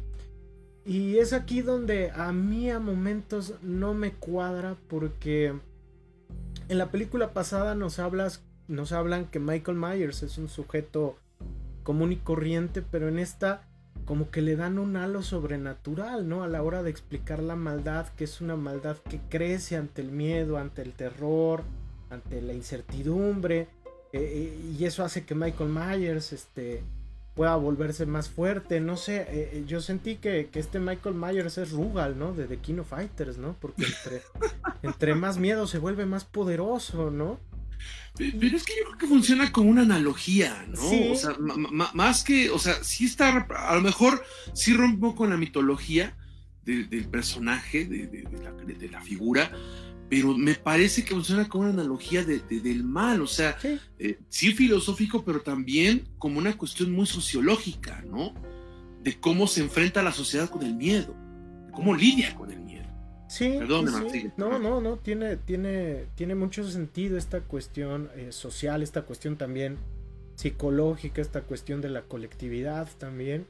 Eh, em, pero no sé, a mí la primera vez que la vi me rompió mucho porque en la primera dices, bueno, este es un ser común y corriente, ¿no? Y acá me dices, este, tiene un halo sobrenatural. Eh, no sé, a mí eh, todavía me sigue sin cuadrar, pero todo ese comentario social que incluso tú has mencionado muy bien, este, creo que es lo que hace que valga la pena, ¿no? Y, sobre todo ahora que ya tenemos la trilogía, creo que permite que la banda pueda valorar de una mejor manera Halloween Kills. Este, entonces yo sé, es una película muy nueva, tiene un año, pero es muy curioso cómo una película eh, o, el visorado sobre una película puede cambiar tanto en un año, ¿no? Entonces, yo sí recomendaría verla de nuevo. Pero si hay alguien que no tuvo comentario, el comentario bueno o el comentario mixto que yo tuve en su momento, es Ak, porque creo que Ak fue, es el polo opuesto. Pero platícanos, Ak, ¿a ti qué te pareció eh, Halloween Kills? Fíjate que sí, sí la valoro más viendo en esta última que acaba de salir, pero tampoco, ¿eh? O sea, este, no, no, no, no, no, no, tampoco. ¿Por qué? Porque yo siento que traiciona muchos de los elementos que se habían presentado en la primera parte, ¿no? De hecho, es mucho lo con, funciona al contrario. Mientras que en la 1 veíamos cómo nos iba adentrando a la casa de Lauri casi toda la película aquí es al exterior, ¿no? O sea, lo que transcurre en el pueblo y el pueblo, sí, como dice Lat, es un personaje que tiene historia, ¿no? Y parece ser que tiene conciencia. Lo malo es que nada de estas historias cuaja, ¿eh? O sea, este, y, te lo presentan a la par, ¿no? O sea, mientras está una parte, un, un alboroto en un lugar, por otro lado está Michael Myers divirtiéndose, ¿no? Entonces creo que al final estas ideas que sí están bien, como mencionan están chidas, en la película creo que me gustan más como ustedes las mencionan que como aparece en la película. Porque en la película yo me acuerdo que no tenían sentido, o sea, yo decía, ¿qué diablos? Tan sentido tiene que, al, no diré al final de la película, pero al final de la película, si se dan cuenta, tiene muchos tropiezos, ¿no? Entonces, yo creo que esta parte incluso de, como menciona Emma, que igual lo comparto, de esta parte darle como una especie de sobrenatural al personaje. Yo desde ahí dije, ¿qué demonios, no? Cuando la pre yo dije, este señor lleva 40 años en la cárcel, ¿no? Este, ¿Por qué no ha salido, no? Entonces, de pronto, si se dan cuenta, este, empieza a tener como a digivolucionar, ¿no? ¿Se acuerdan de Digimon? Entonces, este, y tú lo vas viendo más fuerte, ¿qué demonios, no? Incluso desde la primera secuencia, como empieza, no sé si se acuerdan, como empieza la primera secuencia, tú dices, what the fuck, ¿no? O sea, esto es muy diferente a lo que vi en la 1. Desde la primera, y la primera está muy padre, ¿no? No diré nada, pero bueno, no la quiero spoilear, pero hay unos bomberos y está muy, muy chida toda esa parte, pero tú dices, que es un Power un villano Power Rangers, ¿no? Podría ser, ¿no? Este, igual que los Power Rangers eran y se movían bien lentos, este, más o menos así, ¿no? Entonces, a mí sí me decepcionó mucho esta dos. Me decepcionó no es porque fuera tan tan mala, sino porque no respetaba lo que había construido en la primera parte. Pero no me decepcionó tanto como la que vamos a hablar después, que casi bonito. Pero mira, hay un detalle también. Si tú comparas esta trilogía como un paralelismo con la saga original, en la saga original pasó lo mismo. O sea, también llegó un momento en que dieron, empezaron a darle un halo sobrenatural al personaje de Michael Myers, ¿no? Y esto no es spoiler porque digamos que es incluso la premisa de, la, de Halloween, creo que cuatro o cinco, no me acuerdo. Entonces, este, entonces me parece que me, a mí me funciona mejor que lo dejen, o sea, que, que le pongan este halo místico, sobrenatural, como para reforzar la analogía de, de, la dinámica social con el mal, ajá, de que, de que si la sociedad no tiene la capacidad de mantenerse civilizada, el mal va a crecer. O sea, insisto, a lo mejor lo estoy viendo más profundo de lo que es, ¿no? Pero este, pero eh, me, me, gusta esta idea de cómo la mantienen, al simplemente decir, ah, es que a lo mejor es un fantasma, o a lo mejor es un ser, o a lo mejor es un extraterrestre, o a lo mejor este es este el diablo Diosito, yo qué sé, ¿no? Entonces, me parece que más que romper con la dinámica de, este, de, Michael Myers, que sí la rompe, sí, sí es cierto, me parece que va en función al mensaje. Justamente hay un momento en el que lo que dice Emma, ¿no? De que Lauri empieza a hablar del mal.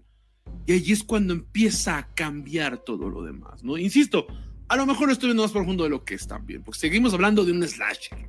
Y un slasher es para ver a un güey matando a otros y divertirse con eso, francamente. No, no, pero eh, creo que también como género se ha desarrollado de tal forma que estos comentarios sociales lo vuelven, sí, más profundo de lo que es. Y eso es bueno, ¿no? Porque nos habla de que algo que se plantea como mero entretenimiento, pues puede resultar hasta filosófico, como Halloween Kills, ¿no? este... Pero también puede, puede ser muy decepcionante, ¿no? Entonces, este, no sé, no sé. Yo recomiendo que la una vez que hayan visto las tres películas, vuelvan a ver Halloween Kills. Es lo que yo les recomiendo. Sí, a, a, mí me pasó eso, ¿no? Vi todas otra vez, incluyendo la original, entonces, pues ahí está. Pero bueno. Nos comentó algo Eric, Martín en el, en, el, en el chat. Ahorita lo comentamos, Eric, porque eh, creo que eh, hay que entrar encandilados a esto. Eh, y. Y. Híjole, tengo que externarlo. Halloween Ends. Eh, estrenada, estrenada este pasado mes de octubre en el cine y en Estados Unidos también a través de la plataforma Peacock que pertenece a, la NBC Universal. Eh, la última parte de la trilogía planteada por David Gordon Green y Danny McBride, producida por ellos mismos, por Jamie Lee Curtis y por el propio John Carpenter, ¿no? Eh, Ay, ni sé por dónde empezar. En fin. En esta historia seguimos. Eh, esta historia ya no sigue tanto a Laurie Strode, sino más bien sigue a, un personaje nuevo que jamás habíamos visto en la saga de Halloween presentada eh, en esta nueva iteración. Aquí seguimos un personaje llamado Cory Cunningham, el cual vive eh, es niñero, es un estudiante que además se gana la vida siendo niñero en el pueblo de Haddonfield. Y tras un eh, evento que define su vida, pues Cory se convierte en un ser eh, eh, retraído e incluso violentado por los habitantes del pueblo de Haddonfield. Esto va a provocar que Cory que Cory, que los caminos de Cory y los caminos de Lori Strode y su nieta Allison se crucen. Y cómo a partir del trauma, eh, eh, en el caso de Cory por los eventos que vivió y en el caso de Lori y de Allison, pues por lo que vivieron con Michael Myers, pues eh, se genere cierta empatía que va a derivar en que Cory y Allison pues comiencen a relacionarse. Y es ahí donde va a ir apareciendo poco a poco la figura de Michael Myers. Eh, por un lado, eh, el Michael Myers real, ¿no? Que, que, ya lo vemos un poco más viejo, más demacrado, pero también Michael Myers como un estigma social. En el sentido de que por un lado eh, es un asesino que dejó muchas secuelas en la población y que podemos ver a través de la figura de los sobrevivientes de las masacres de Haddonfield que vimos en las películas pasadas. Pero también eh, pues es un estigma y un lastre pues de ese comportamiento horrible y errático de la propia población que vimos en Halloween Kills, ¿no? Entonces de alguna u otra manera la masacre de Michael va más allá de su cuchillo. Eh, y esto va a llevar poco a poco pues al momento que toda Latinoamérica estaba esperando, ¿no? El enfrentamiento final entre Michael Myers y, y Laurie Strode, ¿no? Que se va calentando poco a poco. De hecho, demasiado lento, pero ahí lo tenemos, ¿no? Ahí va. Entonces, ya sin spoilear mucho, definitivamente esta es la versión de David Gordon Green de Halloween 3, ¿no? Este es la película más distante de las tres. Eh, me voy a encabronar. El rating lo agradece. gracias, gracias. Eh, es, la, es la más distante de las tres. Dentro de lo positivo, creo que Halloween Ends es la película más propositiva. Eh, porque realmente tiene la idea de hablarnos, eh, mientras que Halloween Kills filosofa sobre la naturaleza del mal, aquí en Ends eh, se dedica a hablarnos sobre cómo el mal se transmite, ¿no? Y en cierta manera nos dice que hay dos tipos de maldad. La maldad pura, que es Michael Myers, pero hay una maldad que, que es creada y que es transmitida de manera social a través del estigma, el odio, el resentimiento, la falta de entendimiento, la falta de comunicación y que podemos ver eh, en, todos los contextos de las esferas sociales, ¿no? Eh, tan solo vean las noticias y vean cómo la gente se pelea en el Congreso porque no parece que se comunican en idiomas diferentes, ¿no? Entonces, en este sentido, eh, la visión de Gordon Green y de McBride se centra mucho en el personaje de Cory Cunningham. Eh, y de cómo una persona que ha sido alienada, que ha sido maltratada y violentada, puede generar un nuevo mal que puede ser incluso peor que el mal puro que representa Michael Myers. ¿no? En este sentido, creo que Halloween Ends muy propositiva. Pero por alguna razón, Halloween Ends durante su primera hora se siente como una telenovela. La, la, la secuencia inicial es una secuencia muy buena, es muy brutal. A mí me sacó un suspiro de la boca y ¡Ah! madres, ¿no? ¿Cómo se atrevieron a tanto, no? Este, pero de ahí en fuera la primera hora a mí me parece que es una hora que se siente como una telenovela y que tira por la borda muchas de las cosas que vimos en Halloween 2018 y en Halloween Kills, ¿no? Hay personajes que eh, en una en la primera parte son personajes que viven con un profundo resentimiento.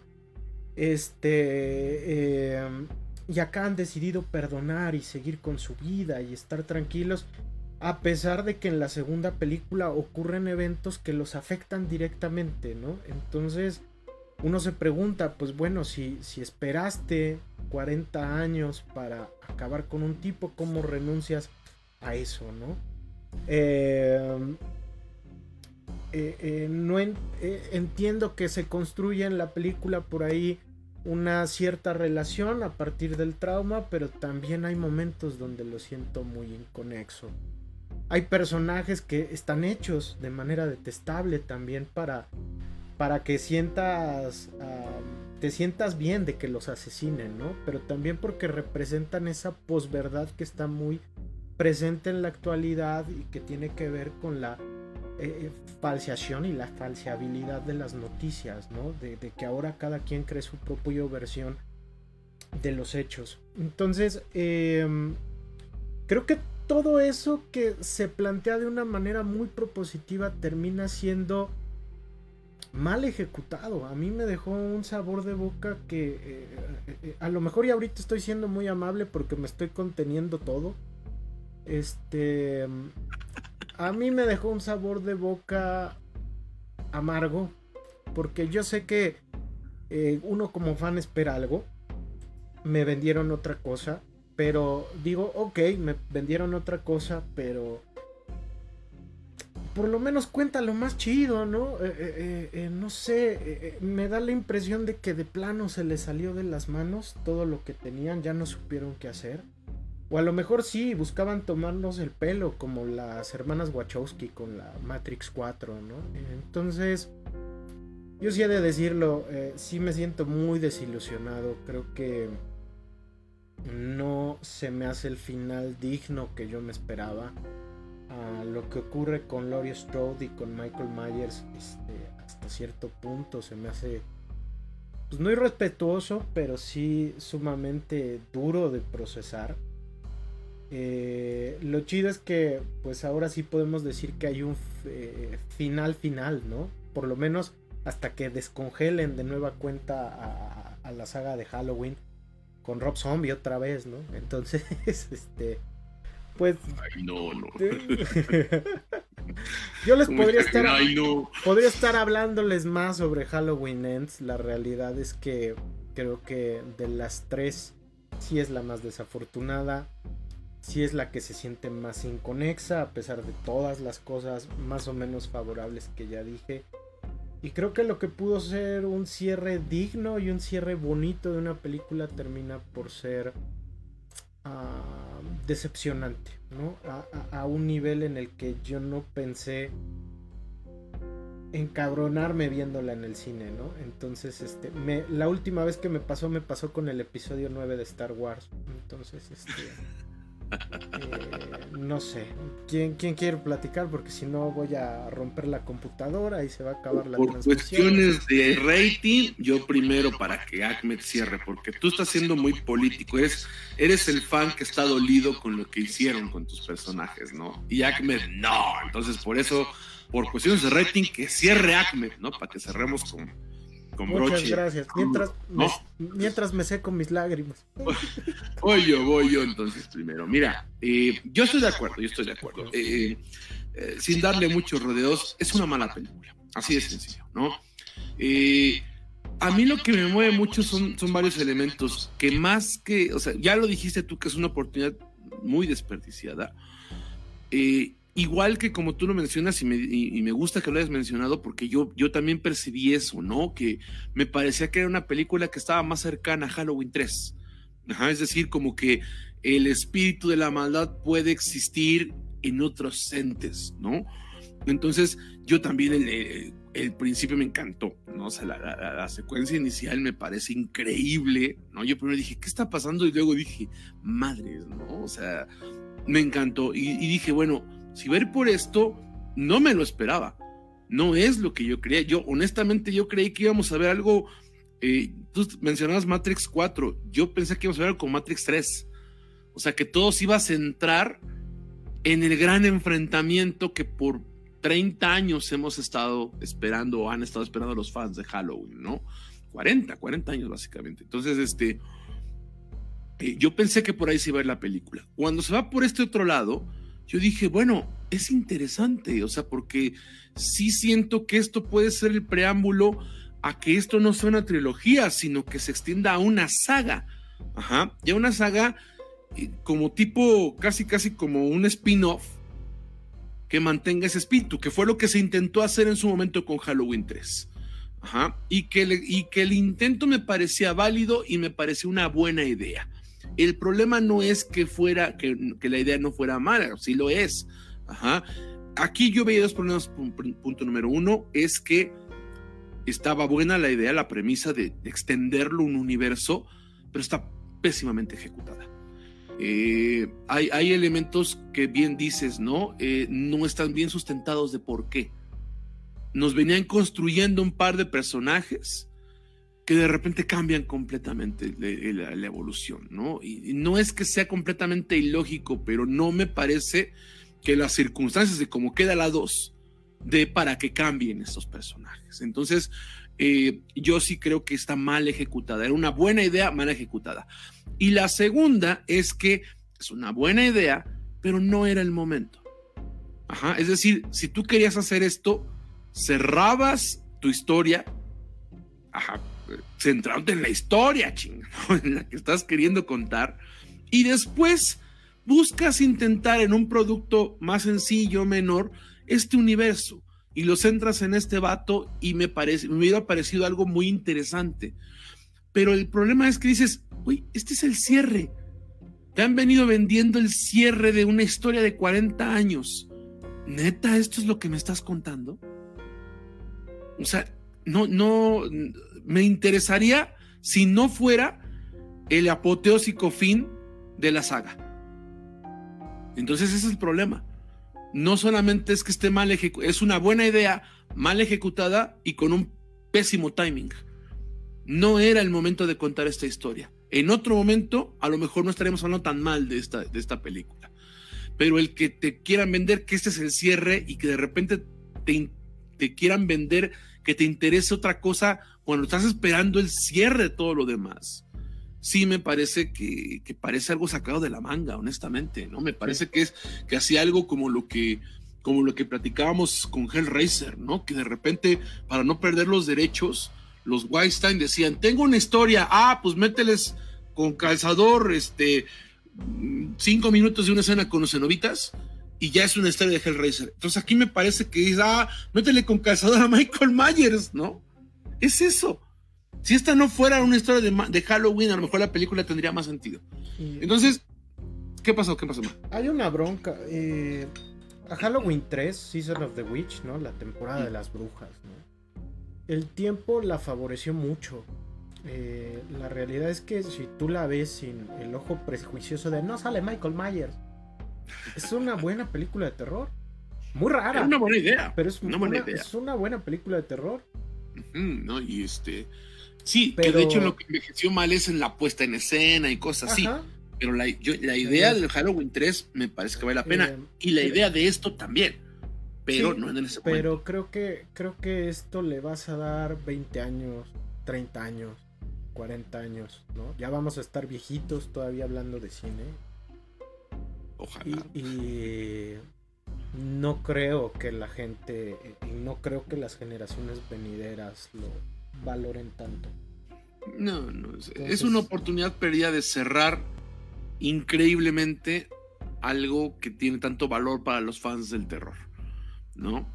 Entonces, eso me parece que es lo que más está enojando y entristeciendo a los fans. Ajá, em, eh, que, si querías hacer esta historia la pudiste haber hecho después. Entonces, ¿es, ¿es, la peor película de terror que he visto? No, no, no, no, pero eh, es muy agridulce. Porque, insisto, es una oportunidad desperdiciada. La historia de este vato pudo haber funcionado como un spin-off. Como el Halloween Saga, ¿no? O sea, después, ¿no? Como el Halloween este, Continuous o el Halloween Legacy, yo qué sé. Ajá. Como cierre es un horrible y pésimo cierre. Debe ser uno, eso sí, debe ser uno de los peores cierres a una saga que se han hecho. Eh, yo me volví a interesar con la 1, me gustó mucho la 2 y aquí me acordé por qué me daba hueva Halloween. Eso fue lo que pasó. Pero yo quiero escuchar a Acme, sin el filtro de dolor, de fan dolido de Emma, por amor de Dios. Fíjate que yo sí imaginé a Emma muy triste, ¿no? mientras estaba viendo la película dije, ay, no, pobre Emma, ¿no? Porque de seguro fue al estreno, pensé. Este. Y conforme fue pasando la película, fíjate que a mí me sucedió algo. Me gustó la primera hora, pero decía, esta película no es de Halloween, ¿no? Este, y está, está padre, ¿no? Para otra película. lo, raro es que eh, Michael Myers aparece como en el minuto 44, una cosa así. No sé si ustedes lo, lo midieron. Yo sí. Yo no. Dije, ¿qué demonios, no? Y a partir de ahí dije, la película empieza a tomar otro camino sin sentido, sin sentido tras sin sentido. Si ya veníamos hablando de que la 2 rompía con muchas de las cosas que había puesto la, primera película, aquí se las pasan por el arco del triunfo, ¿no? Sí, sí, sí. Empezando por el personaje de Laurie, ¿no? Yo creo que fue una de las cosas que más me decepcionó, ¿no? Este, es como un reboot, igual, la, de la propia película, el personaje de Laurie entonces yo dije, ¿qué, qué, carajos estamos viendo? ¿no? Cuando el final de la 2 pensaría uno que va a concluir de otra forma, ¿no? Entonces, yo desde ahí sí me saqué de onda. Y en, en una segunda parte yo creo que es la película que menos muertes tiene. O no sé, Emma, debe de ser, tú que... Tiene como cuatro muertes. Eh, y de hecho creo que el original tiene como entre cuatro y cinco muertes. Sí, sí. Y, y aparte es puros bueno, le llaman homenajes, pero son puras copias de las películas anteriores, algunas muertes. Entonces, esto es de, no, o sea, ni siquiera en ese terreno, llamémosle, innovaron. Entonces, yo sí me quedé con un sabor muy amargo. Eh, quizás hacia el final está interesante, pero el, eh, el final, final, me agrava esa parte de recuperar al pueblo, ¿no? llamémosle así. Quizás sea lo único que me gusta de esta película, así como Vladimir le gusta de la 2, la parte de la efervescencia colectiva. Pero en esta yo creo que, aparte, les digo algo, me gustó el personaje este, el chavo, me gustaba bastante que no entendía por qué de la, de la noche a la mañana había cambiado, o sea, y esa parte, lo que cuando comenté al inicio de, de, que habláramos de las películas, de buscarle como un origen a las, una explicación racional de por qué ahí es cuando, si se dan cuenta, no tiene sentido eh, lo que propone, y no, tan, no es como esta, sino las películas anteriores. Entonces, si me preguntan, esta película sí es, representa Halloween malo de todas las películas anteriores. Yo creo que esa podría ser una buena conclusión, ¿no? Porque dicen, ah, es que se parece, faltó el culto, ¿no? Este, faltó un culto, este, y pues con eso hubieran cerrado con broche de oro para hacerla totalmente mala, ¿no? Pero yo creo que, no sé si con Jurassic World la, tercera parte esté al nivel o esté peor, ¿no? O sea, yo creo que con, con ese, así la podría explicar. Yo sí creo que esta es peor, ¿eh? No, o sea, a lo mejor no como películas, pero como cierre de una saga, yo sí creo que esta es peor. Porque en ningún momento pasa, o sea, no, no, hay, hasta los últimos, eh, o sea, en cinco minutos te resuelven lo que iban a contarte en toda la película. Entonces ese sí es un problema, o sea, eh, por eso yo hablaba del timing, de decir, esta película, si no hubiera sido el cierre, a lo mejor no lo hubiéramos considerado tan mala. Ah, y hay personajes de relleno también, ya, este, sí, no, no, no, no, tantas cosas que habían cuidado en la 1 y yo creo que todavía en la 2, aquí, si se dan cuenta, se las pasan por el arco del triunfo, o sea, yo creo que está mal escrita la película, me da esa impresión, porque incluso hasta está como cortada, ¿no? La primera 45 minutos, es una 50 minutos, está una, es una parte y no tiene sentido con la segunda parte, hay cambios de personajes que se vuelven más estúpidos, ¿no? Este, que tú dices, no manches, yo te creía en la 1 muy inteligente y aquí me sales con esto. Entonces, este, yo sí me, di cuenta, incluso hasta Lauri, ¿no? O sea, a mí me dolió mucho ese personaje porque en la 1 es una mujer muy fuerte y aquí pasa algo muy raro, ¿no? Este, eso sí me, de las cosas que más me dolieron fue ese. Pues ahí está. este, Halloween, la noche final. Y pues yo sí espero que sí sea la noche final. Que realmente ya lo pasen por la trituradora. Porque ya no, no sé cómo puedan volver a revivir esto. En el año 2002, Jamie Lee Curtis eh, se embolsó creo que 3 millones de dólares por salir 5 minutos en Halloween Resurrección y dijo, jamás en la vida lo vuelvo a hacer. la convencieron para regresar acá y qué terrible, qué terrible porque realmente regresó, regresó muy bien, muy empoderada, con un papel muy bueno y pasó lo que pasó. Y eso es muy duro, ¿no? Muy, muy duro. Es un sabor de boca muy, demasiado agridulce, ¿no? Y, no sé, eh, y vino a México, ¿no? Entonces a mí, no sé, me da como... Siento feo de que vengan a México como a dar la cara o, vengan, hagan tantas presentaciones para dar la cara por un producto tan mal hecho, ¿no? Entonces, no sé, no sé. En fin. Halloween. Halloween, eh, la saga de David Gordon Green.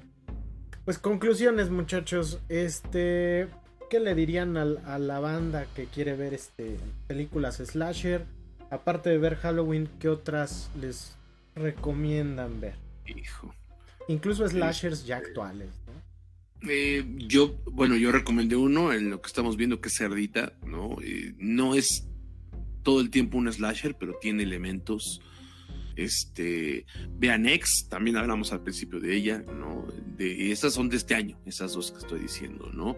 Y si se quieren ir a los clásicos, yo les recomiendo que se vayan al cine de serie B de, de, Estados Unidos en los 70s. O sea, por ejemplo, The Last House of the Left, ¿no? I Speed on, Your Grave. Y por supuesto, si ya quieren eh, sacar su credencial de cinéfilos mamadores, pues vean Yalo. Vean Yalo, vean las películas de, Darío Argento, por ejemplo, ¿no? Eh, a mí Suspiria me parece una cosa así brutal, ¿no? Que a lo mejor, que combina muchas cosas, no nada más una acción slasher, ajá. Pero, este, pero, pero en general Darío Argento, el Yalo, está muy basado, o va muy de la mano del slasher, ¿no? Este, yo por ahí me diría, ¿no? en las recomendaciones recientes y en los clásicos. Y en los cinéfilos mamador, por supuesto, ¿no? Ahorita contestamos los comentarios, ¿eh? por cierto, pero bueno. Tubac. Yo concuerdo con, bueno, a mí me gusta mucho una que dijo Manuel de los 2000, que es Masacre en Texas. Este... Es un, buen remake, es un buen remake, por ejemplo. Como parecido a la 1 de esta, ¿no? Y Mm, ¿Cómo se llama la de una laguna, de una, una pareja que está con un lago? Que son unos chavitos que Eden Lake. Eden Lake con Michael Fassbender. Es, buena también.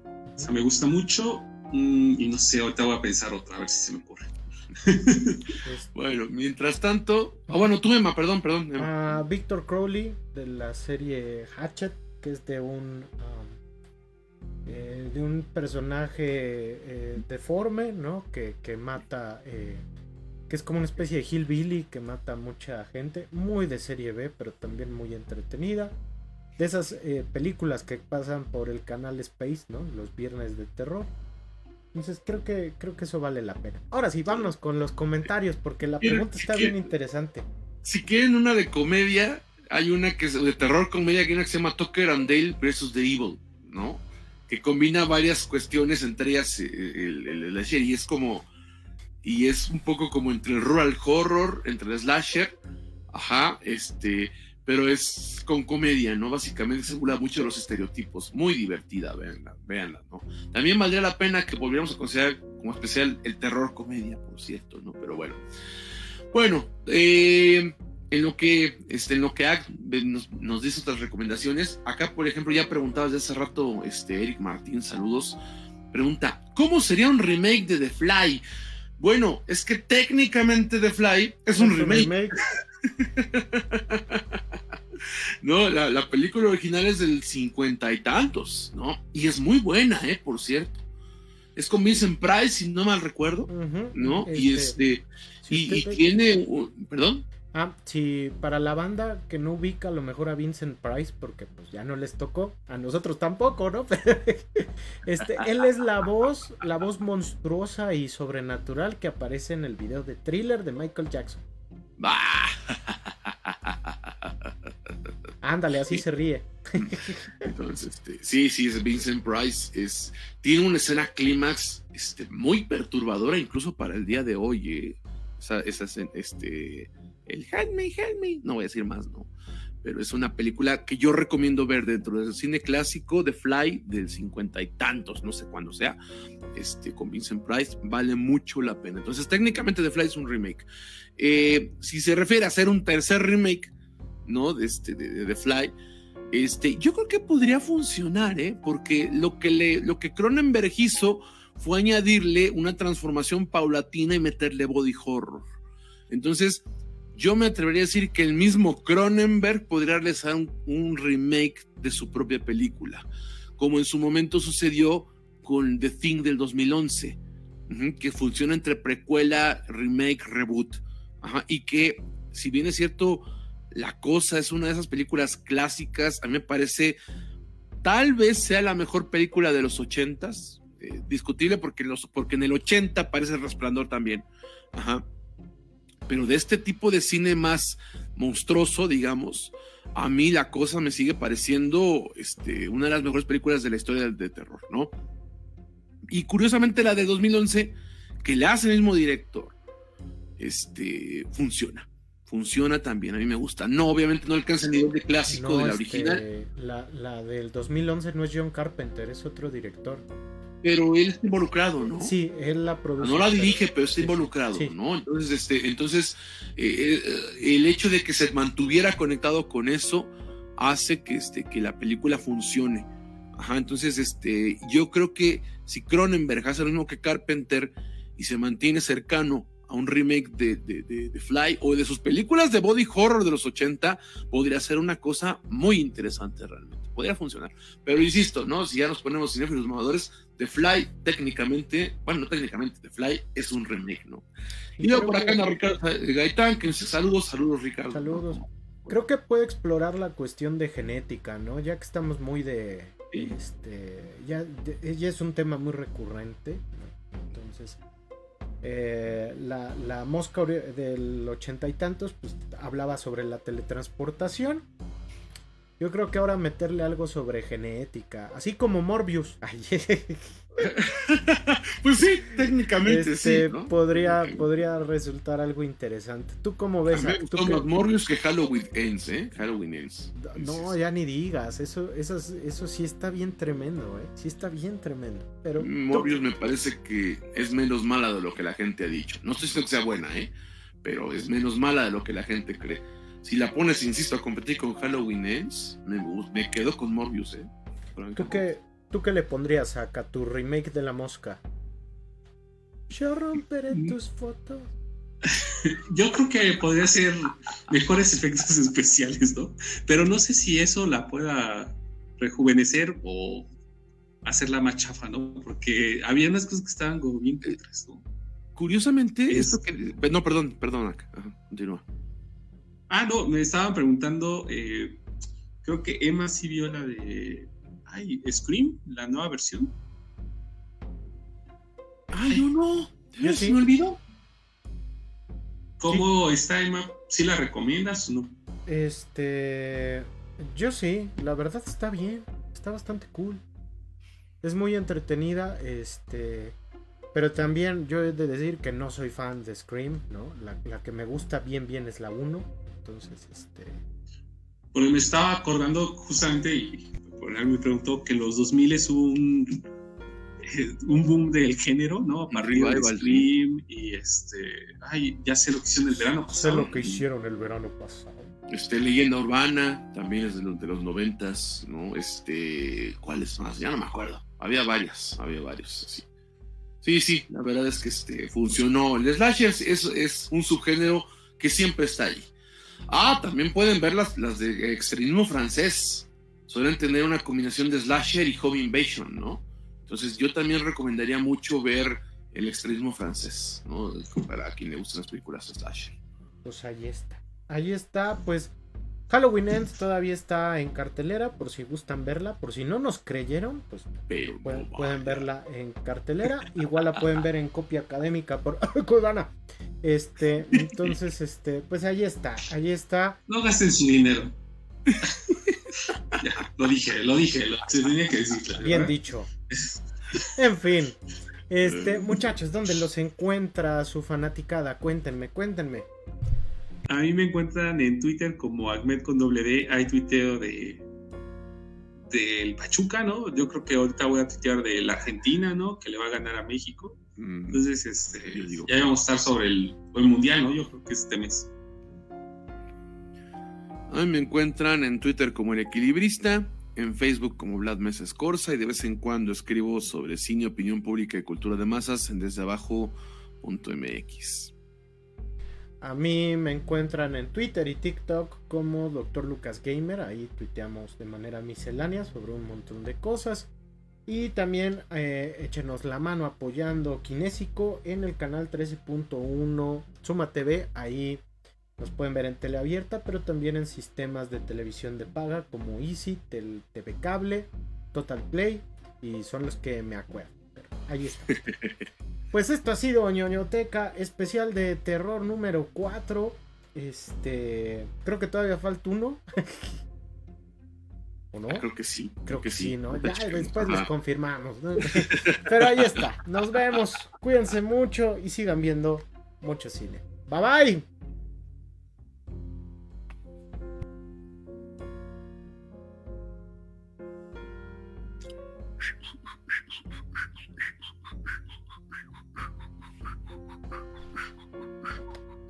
Suena más como. eh, ¿Te acuerdas de ese, de ese comercial de Nike en el que estaban en una habitación oscura echando baloncesto? No. Ahorita se los pongo.